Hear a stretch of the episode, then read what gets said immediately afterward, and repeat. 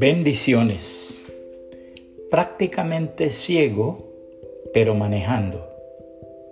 El semáforo daba fielmente las señales debidas. Luz verde permitiendo el paso, luz amarilla indicando precaución, luz roja demandando pare.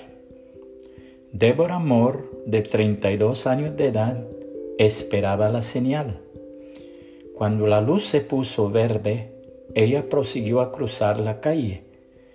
Pero Jorge Lizarralde, no viendo la luz roja de su lado, lanzó su vehículo al cruce.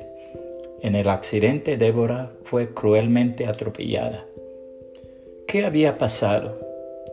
Jorge Lizarralde era lo que llaman legalmente ciego, es decir, veía tan poco que las leyes establecían que no tenían derecho a una licencia de manejar y sin embargo Lizarralde manejaba con licencia auténtica debidamente autorizada. Cuando el caso llegó a la corte, el condado donde ocurrió el accidente condenó al Departamento de Tránsito a pagarle a Deborah Moore 4 millones de dólares de indemnización. El juez dictaminó que el Departamento de Tránsito era culpable por conferirle a un ciego una licencia de manejar. Es increíble que un conductor casi ciego maneje un automóvil. Y es también increíble que haya podido obtener una licencia de manejar.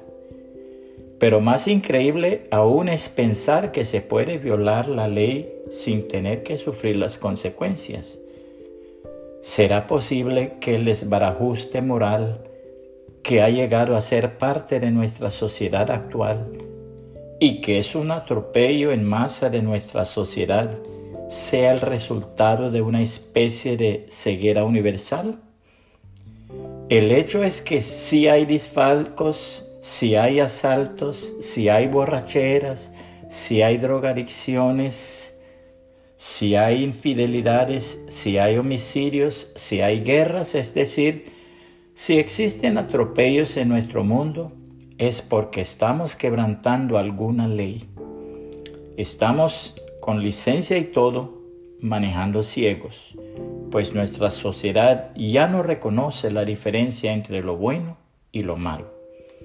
La palabra de Dios dice, hay de los que a lo malo dicen bueno y a lo bueno malo que hacen de la luz tinieblas y de las tinieblas luz, que ponen lo amargo por dulce y lo dulce por amargo. Isaías 5:20. ¿Qué calamidad tendrá que sobrevenirnos para que despertemos? No sigamos quebrantando las leyes morales de Dios. Aunque neguemos la actualidad de esas leyes, los diez mandamientos siguen como siempre vigentes. El hacer caso omiso de ellos no los anula. Estamos, querrámoslo o no, gobernados por esas leyes divinas.